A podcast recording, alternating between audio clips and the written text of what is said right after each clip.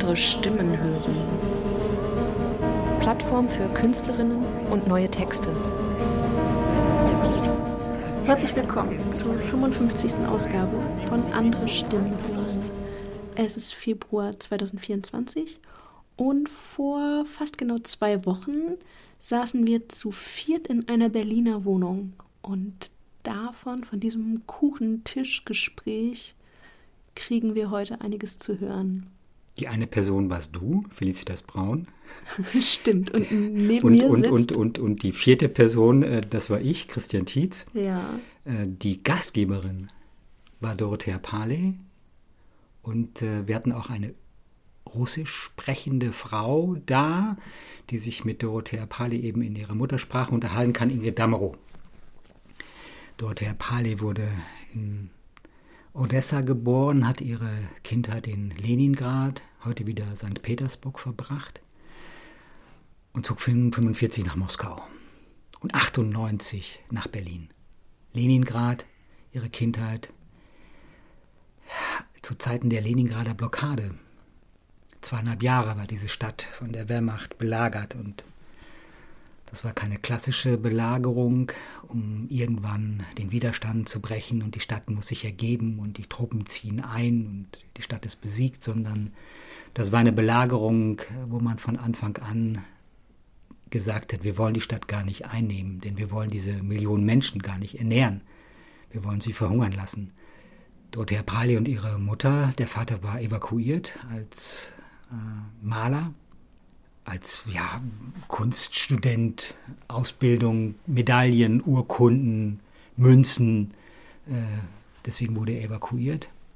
Sie war da mit ihrer Mutter alleine und sie hat die komplette Blockade überlebt. Und wenn ich schon bei diesen Zahlen bin, kann ich sagen, sie waren auch, die beiden waren Jüdinnen.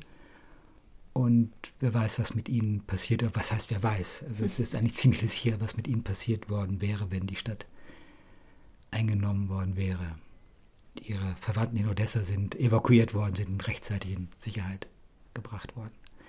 Ja, aber von dieser Zeit erzählt sie etwas, aber sie hat auch viel geschrieben, schon vorher, für uns, über diese Zeit. Und diese Texte liest dann eben auch Felicitas. Vielleicht fangen wir an mit Dorothea Pali, wie sie es im Nachhinein beschreibt. Ich war am Anfang Blockade, habe ich fast sechs, fast. No, vier Monate vor, war fünf, fünfeinhalb Jahre. Am Ende habe ich acht Jahre.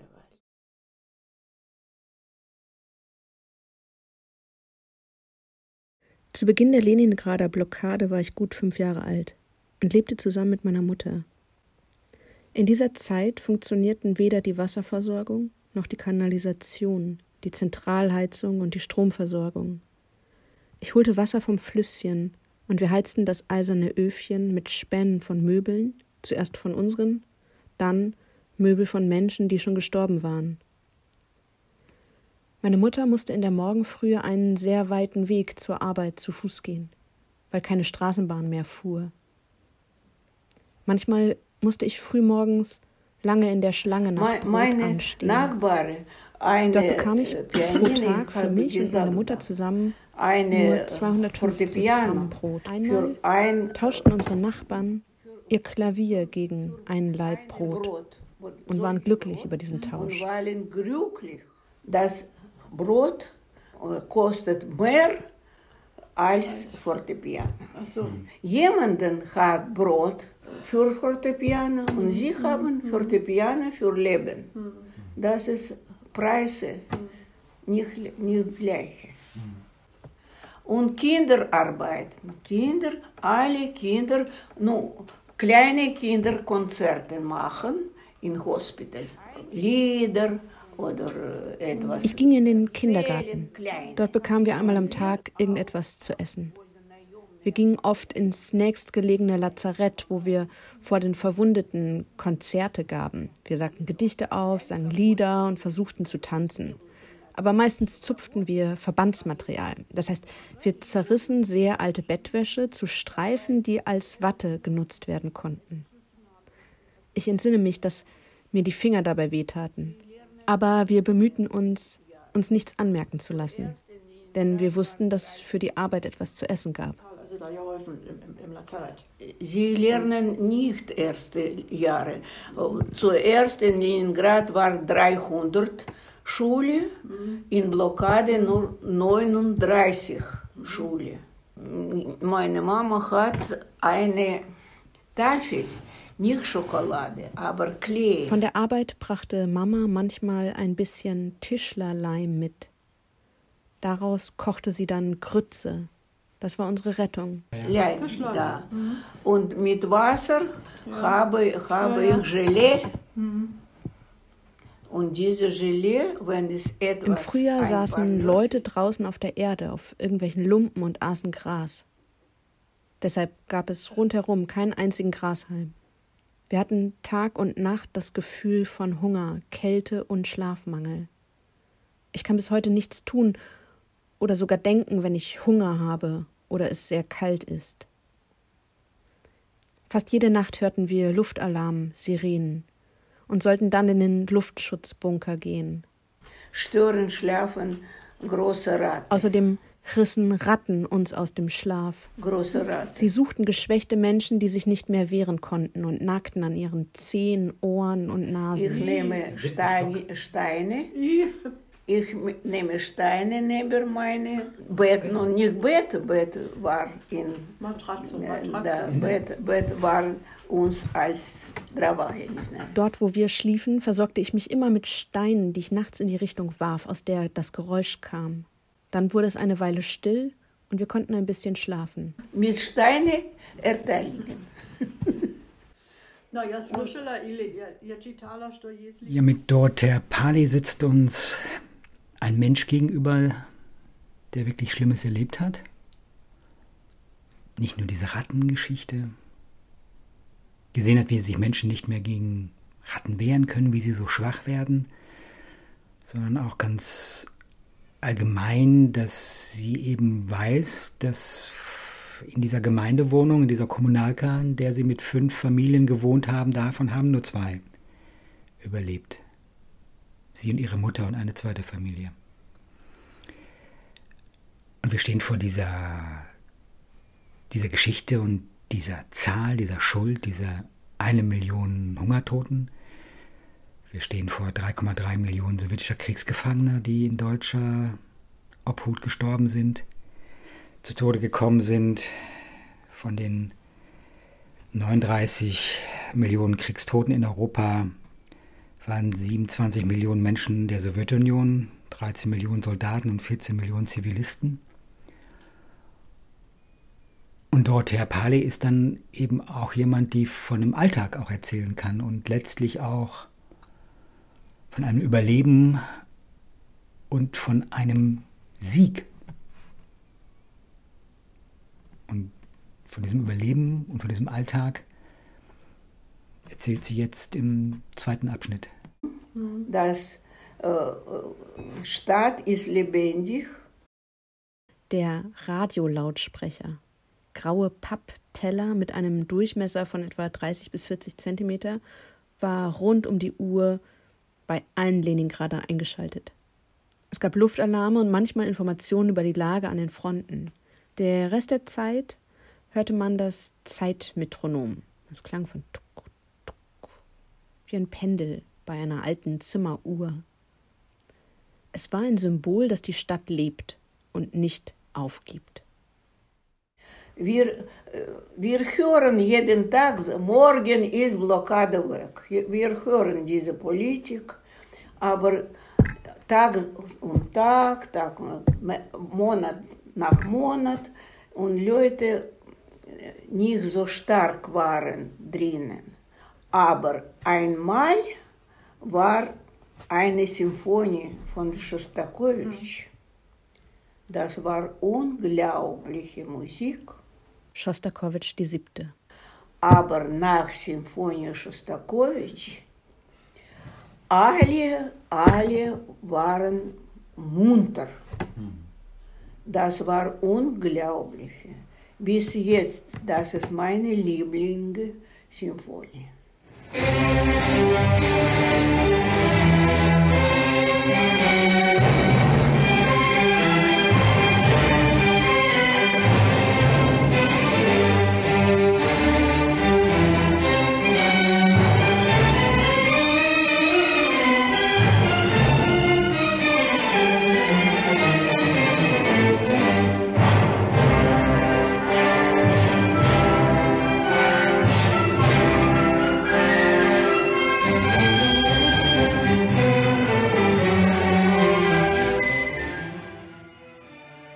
Plötzlich hörten die Leningrader, alle Bewohner, die Nachricht im Radio am 27.01.1944, auf die so lange gewartet wurde. Und doch schien es unerwartet. Die Blockade von Leningrad vollständig entfernt. Zu Ehren davon wird ein festlicher Gruß stattfinden. Alle, die in dem Zustand waren, dass es möglich war, sprangen auf die Straße. Fremde umarmten und küssten sich, als wären sie enge Verwandte. Alle haben geschrien. Sieg, wir haben gewonnen. Und wir sind auch auf die Straße gesprungen. Und am Abend standen wir entlang des Flusses und sahen ein nie zuvor beispielloses festliches Feuerwerk an. Zwei Soldaten mit zwei Liter mit äh, Kefir mit, mit Kefir? Mit Kefir. Am Nachmittag an der Ecke unseres Hauses standen zwei Soldaten mit großen Dosen von Sauermilch, Kefir. Äh, Nach einem langen Hunger konnten wir nichts essen, außer Sauermilch. Die Soldaten gossen die mit einer großen Schaufel in unsere Teller und verlangten keine Lebensmittelkarten. Wir haben es sofort gegessen und haben uns für die nächste Portion wieder an der Reihe angestellt. Dann nahm ich einen vollen Teller für meine Mutter mit nach Hause. 27.01.1944. ist ein sehr großes Fest in meinem Leben. Wir essen und in Ende Schlange noch bis unser. und eine habe ich zu meiner Mutter nach Hause genommen. Ich habe mich so erwachsen gefühlt, obwohl ich erst acht Jahre alt war als wäre ich auch am Sieg beteiligt. Als ich später meine Mutter danach fragte, sagte sie nur, ich konnte im strengen Winter die vielen Kilometer von der Arbeit nach Hause nur überwinden, weil ich wusste, dass du ohne mich sterben würdest. Am Winter, wenn ich möchte, von Arbeit zu Hause sehr schwer gehen, möchte ich in Schnee liegen und Schnee haben, einschlafen. einschlafen.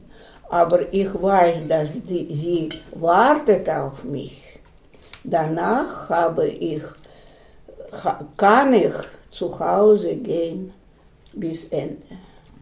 Ja, wir haben diese Texte von ihr, die sie für uns geschrieben hat. Und wir haben immer wieder diese Erzählung von ihr, die sie uns mitteilt. Aber sie hat nicht immer davon gesprochen.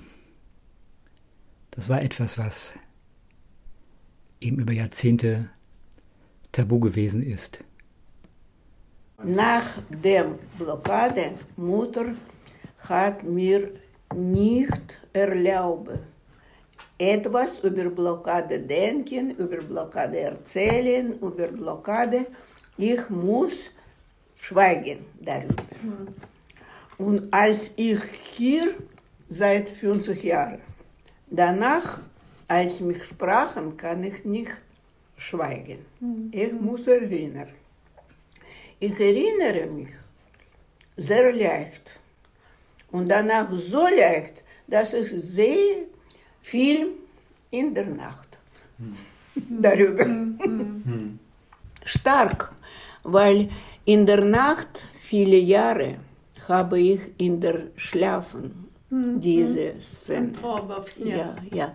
Jetzt keine, aber wenn ich in Berlin komme und nach äh, 2000 äh, habe ich Interview im Gymnasium, nicht? dann erinnere ich mhm. und gucke Illustration in der mhm. Schlaf. Mhm. Schon nach dem Krieg war auch nicht süß, nicht süßlich. Aber ich wohne mit Optimismus, mit Positiv. Gott sei Dank, ich habe lebendig bis 88 Jahre alt. Ich danke Gott. Ich danke, ich danke für Ihre Besuche. Ich, ich bedanke, dass Sie interessieren. Das ist ja, das waren einige Ausschnitte aus unserem Gespräch Anfang Februar mit und aus dem Geschriebenen von Dorothea Pali. Ich hoffe, es war für euch ebenso interessant wie für uns. Ähm, der Christian hat mich gebeten, noch einen Ausdruck von ihm, nämlich hm, über dieses Schweigen, er nannte das Tabu, etwas zu erklären. Er schreibt, es gibt verschiedene Geschichtsschreibungen der Leningrader Blockade der offiziellen Heldenerzählung steht die private Erinnerung gegenüber, zu der eben auch das schwere Leid und das grausame Sterben gehört. Mit dem Erinnerungsverbot wollte die Mutter nicht nur das Kind vor Albträumen schützen, sondern es auch nicht quer zur staatlichen Glorifizierungspolitik stellen. Ja, das ist ein kleiner Nachtrag und zu guter Letzt in dieser Sendung hört ihr weiter noch ein bisschen aus dieser Leningrader Symphonie, die auch Dorothea ja als ihre Lieblingsmusik beschreibt. Äh, übrigens von dem gleichen Dirigent wie damals, ähm, jetzt aber in einer Aufnahme von 1964 mit dem Leningrader Symphonieorchester. Viel Spaß und hoffentlich bis zum nächsten Monat. Tschüss.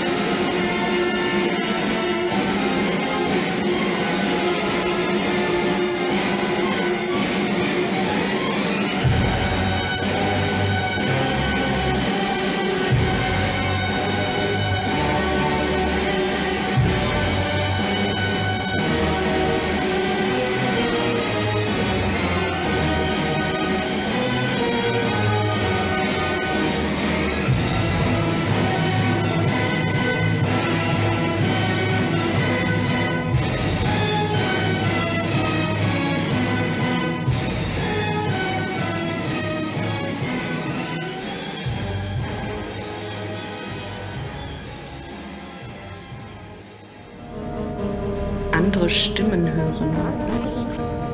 Plattform für Künstlerinnen und neue Texte.